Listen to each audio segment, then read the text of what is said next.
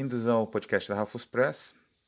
Esse, hoje nós vamos tratar de um tema instigante, embora curiosamente utópico.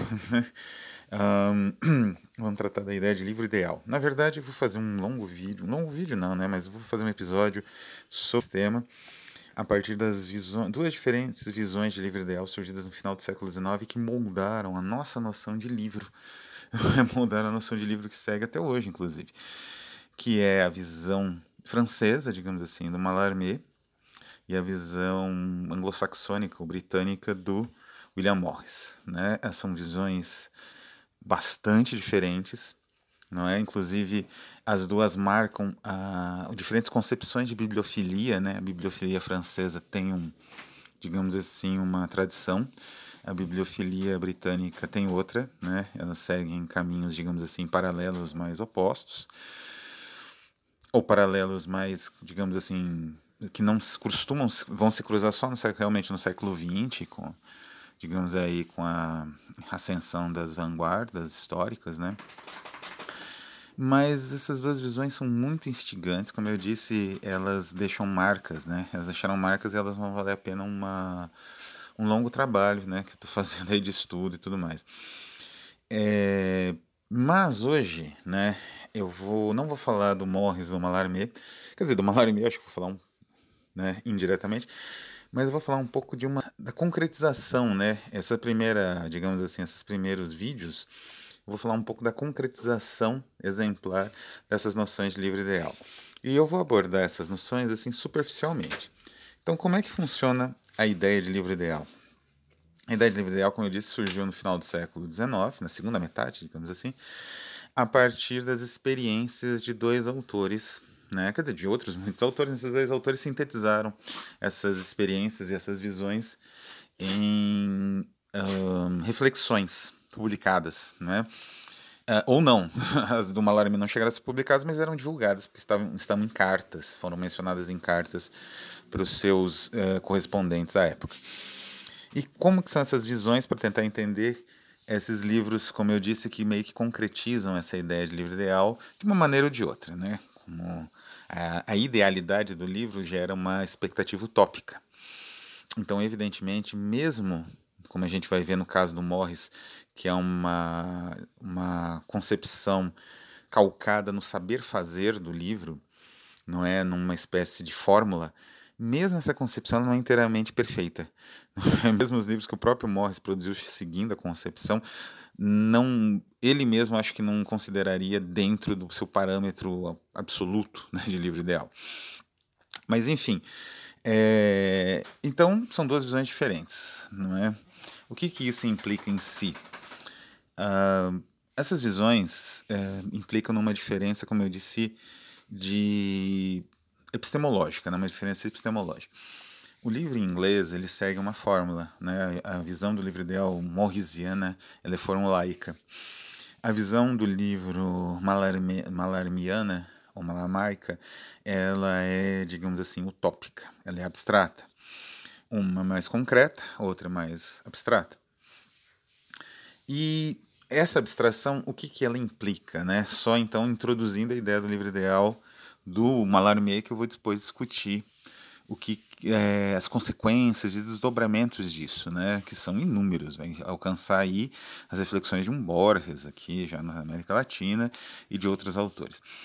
O Mallarmé ele entendia, ele projetou uma ideia de uma espécie de livro absoluto que congregaria espetáculo, produção impressa, enfim, uma série de elementos que, enfim, seriam apresentados, né? Então teria uma espécie de elemento teatral, existiria um, um, elemento impresso, é? Ele tem vários no, divagações, né? Em outros ele tem várias reflexões sobre o livro, o jornal, inclusive, né? a mídia impressa, de modo geral, reflexões estilo Mallarmé, mas muito ricas, né, né, dentro daquela linguagem, né, dele bastante complexa e simbólica, mas ainda assim muito ricas e de muito alcance.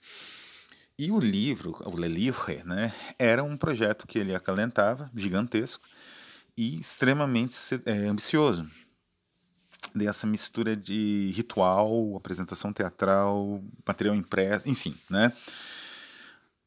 Ele, desse material, digamos assim, talvez ele tivesse a concepção simbólica em tão alta conta que ele nunca chegou ele, ele começou a preparar, digamos assim, a estrutura, como ele se daria, mas ele nunca chegou a abordar o conteúdo desse livro, né?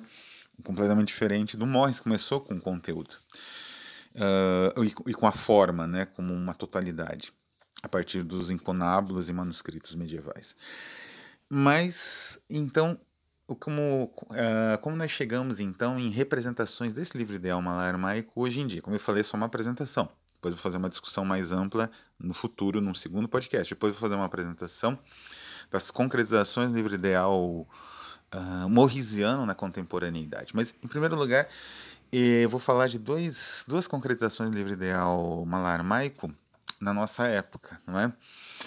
E quais seriam essas concretizações? Como eu falei, é um, o, o livro ideal do Mallarmé nunca teve uma formulação muito precisa porque ele nunca se preocupou realmente em montar essa formulação. A ideia dele era mais montar estrutura e provavelmente ele acreditava que o significado seria algo muito complexo, que ele demandaria mais um bom tempo para ele de reflexão de como seria o, o livro, eh, o Le Livre, né, como era o nome do, do projeto, concretizado na forma de realmente do, do, do, do estofo, né, do material que ele estava projetando em termos abstratos como um, uma obra arquitetônica, né? como um projeto. E então não existe, né? Não existe a possibilidade de você entender o Le Livre, porque não existe nem esboço do, de como seria o conteúdo, seria poesia, seria um tipo de poesia recitada algum tipo de narrativa, provavelmente não, mas algum tipo de narrativa teatral, enfim, não, é, não existe esse, essa, digamos assim, conexão possível. Então, o que nós temos hoje são só alguns fragmentos do livro ideal do livro ideal do Mallarmé, e esses fragmentos é o que nos resta, né, que a gente, digamos assim, tem, pode acessar. E esse material desse material, né, fragmentário, recentemente traduzido inclusive para o inglês, né, e como eu falei, mais estrutural, né, menos com pouco conteúdo real e com algumas reflexões, mas essas reflexões são mais também técnicas, né, até menos voltadas à, à concepção do livro ideal, que isso ele montou mais no Divagações, é, surgiram né, algumas obras, talvez não diretamente inspiradas pela Mallarmé, mas editoriais, né, algumas editoriais, mas com certeza com algum tipo de concepção uh, próxima. Né?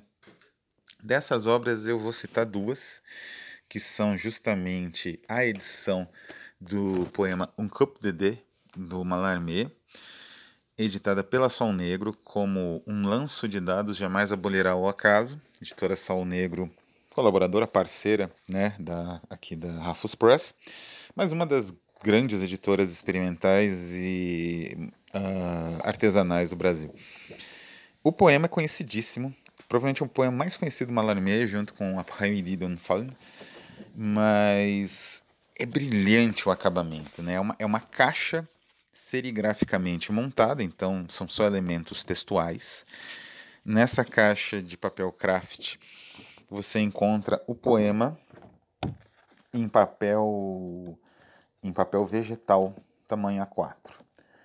O poema, como todo mundo deve conhecer, ele aproveita o espaço em branco, né, da, digamos, a folha em branco, ele é aproveitado nesse poema. E o que acontece? Esse, essa impressão em papel vegetal, vegetal, quando você abre né, as, digamos assim, as laterais e contempla o livro ali dentro, quer dizer, essas folhas soltas, que seria o livro em si, é como se você visse exatamente a ideia do Mallarmé quando ele montou esse poema, um lance de dados. Uma espécie de constelação, não é? É como se as palavras elas se moldassem uma constelação ao redor ali da, não é, é textual, e aí você observando esse papel transparente, que é o papel vegetal, você consegue perceber um universo inteiro complexo se desdobrando diante de você. Não é só de olhar, não é? Existe uma folha de rosto e depois, né, o poema foi traduzido por Augusto, é, Augusto Rodrigues de Silva Júnior, vários, né, Carolina Dias Pinheiro, é, Clara Antônio Almeida Filho e Josina Nunes Magalhães Roncivale, né? É um trabalho espantoso, né? Mas. E com a introdução original da, da revista, né? Cosmos, uma coisa assim. É incrível a maneira como foi feito esse, esse material e quando você observa essas folhas assim transparentes, como elas te dão uma noção, é, como se você tivesse realmente de uma constelação, não é? E, então é um projeto incrível, é um projeto que cria, inclusive, esse efeito. O Mallarmé, como eu falei, como ele tentava criar um, uma estrutura muito mais ritualística do que propriamente, digamos assim, propriamente é, seguir um formato, uma fórmula, né? Então ele não segue, ele cria um livro que seria, sei lá, encenado, né? Aqui o nosso amigo um, é, Márcio Simões, da Sol Negro, ele justamente cria o mesmo efeito. É um efeito incrível, né? Porque você tem uma espécie de constelação, e o poema é uma constelação, porque ele aproveita a folha de papel de uma maneira extremamente revolucionária, né? Poema do final do século XIX. E nesse formato você tem, como eu disse, uma explosão das possibilidades da página impressa não é, não é um livro para se manipular e carregar no bolso. É um livro para você contemplar e fazer as ideias fluírem diante dele. É um objeto de adoração, é um objeto ritualístico. Exatamente a mesma intenção do Mallarmé no, quando ele realmente teve a sua visão do Le Livre. Isso foi em 1860, 1965, uma coisa assim. Então, essa é uma das melhores, né? Digamos assim, concretizações de um ideal utópico, né, que é o, o, livro ideal do Mallarmé, e é recomendadíssimo, né, é uma caixa única, eu recomendo a todos os amantes do, de literatura e livro, não só os apreciadores do Mallarmé, que também é o meu caso, também me subscrevo nesse ponto, e da poesia simbolista, né, mas também outras pessoas que apreciem um trabalho editorial revolucionário, experimental e único. Agora, como o livro do Mallarmé, existe um outro livro único, dessa vez publicado em Bucareste, na Romênia, por Dan Ghetto, que é um editor lendário, é um dos editores que mais inspiraram, né? Eu não, não canso de dizer isso e não tenho nenhum receio em, em admitir. Foi um dos editores que mais inspiraram a Rafus Press. Ele tem, enfim, né? É um editor polêmico, mas ele sempre comigo foi uma pessoa que né, teve uma amizade franca e sincera, ou ao menos franca até certo ponto, mas é um gênio editorial, uma pessoa que tem um olho muito fino para a escolha de materiais editoriais, assim, de, de livros e de autores novos. E ele lançou o próprio livro dele, que não é bem um livro. Como no caso do, do da caixa do Coupe DD, da Som Negro, é uma caixa, e dentro dessa caixa, a Phosphorus Box, é o único livro, digamos assim, um material impresso, publicado, editado pelo próprio, né, assinado pelo próprio Danguito. Ele é um editor que tem mais de 100 livros publicados pelas diferentes editoras que ele guarda-chuva de editoras que ele teve aí diante dele, né? A Monte Abra hoje em dia a Monte Abraxas, mas já foi Ex-Occident Press, já foi Exposition Internationale, já foi uh, Edition de l'Oubli, e por aí vai, né? A editora deve ter vários nomes, mas esse é o único livro que ele publicou. A Phosphorus Box, como o nome diz, é como se fosse uma caixinha de fósforo, serigráfica também, lindíssima, na sua simplicidade. O livro é, dessa série, né, seria o primeiro livro, chama-se Da Diagnose, não é? A minha edição é a edição. Tem número, né? Mas enfim. Era numerada, inclusive, assinada. E essa edição então apresenta poetas romenos, autores romenos da época do, das vanguardas, como Max Blecher, o Ili Voronka e outros. A apresentação dele biográfica, mais ou menos nos mesmos termos do At Dusk, que é um grande livro de poemas, né? Um, do meu, um dos livros de poemas meus assim favoritos contemporâneos, que é do Mark Valentine ele segue a mesma ideia, uma espécie de elegia fúnebre de poetas destruídos pelos regimes totalitários, poetas libertários destruídos né, desse mundo do leste europeu. e da Europa, né? Enfim. Uh, e cada poeta é apresentado então numa folhinha de papel dobrada, não é?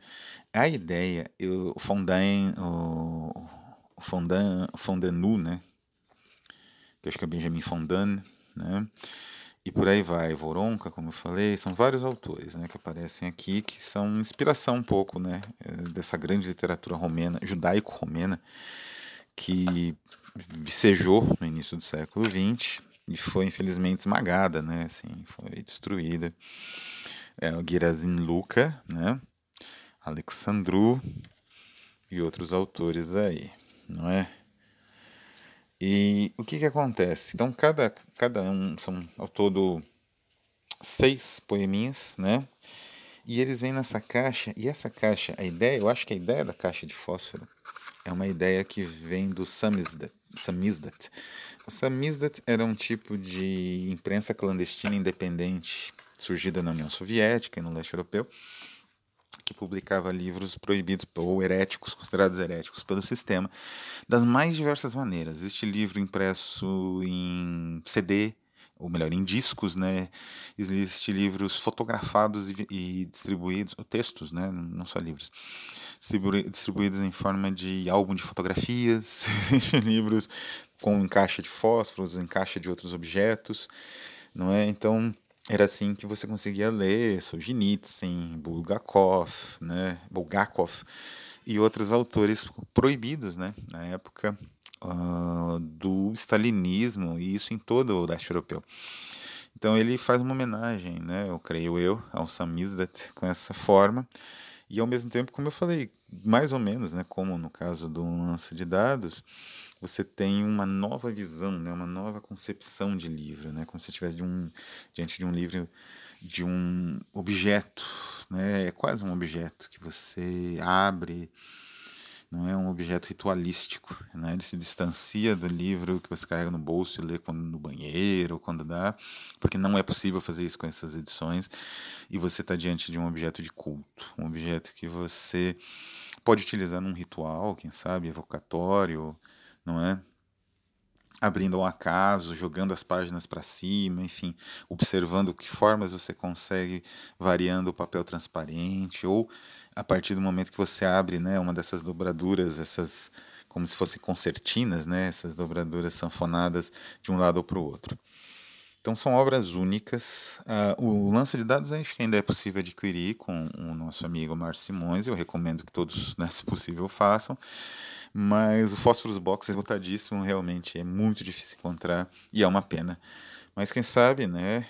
A Rafus Press tem projetos com o Dangueto e é uma obra incrível que eu não vejo ninguém ter muito interesse em publicar, até pela personalidade fascinante do, do, do Gueto, que não é uma personalidade muito fácil, né? Então os editores não gostam muito de se aproximar dele. Mas enfim, se der tudo certo, a gente vai publicar uma tradução também num formato único. Mas vou ficando por aqui então. Então, livros que se transformam em objetos de culto, não é? Que tem essa concepção na sua forma. Eles não são objetos de culto por serem objetos de culto consagrados a isso, como de uma Bíblia ou coisa do gênero. Eles são objetos de culto porque eles têm uma forma que impulsiona a se transformar em amuletos, né? em, em objetos quase sagrados. Né? Então, o livro esse, o livro ideal malar, malarmiano aqui, ganhando forma nesses dois grandes exemplos, não é? Que vão servir de inspiração para futuros projetos da Rafus Press, mas quando for conveniente vou revelar. Então é isso, vou ficando por aqui. Um abraço a todos e até a próxima.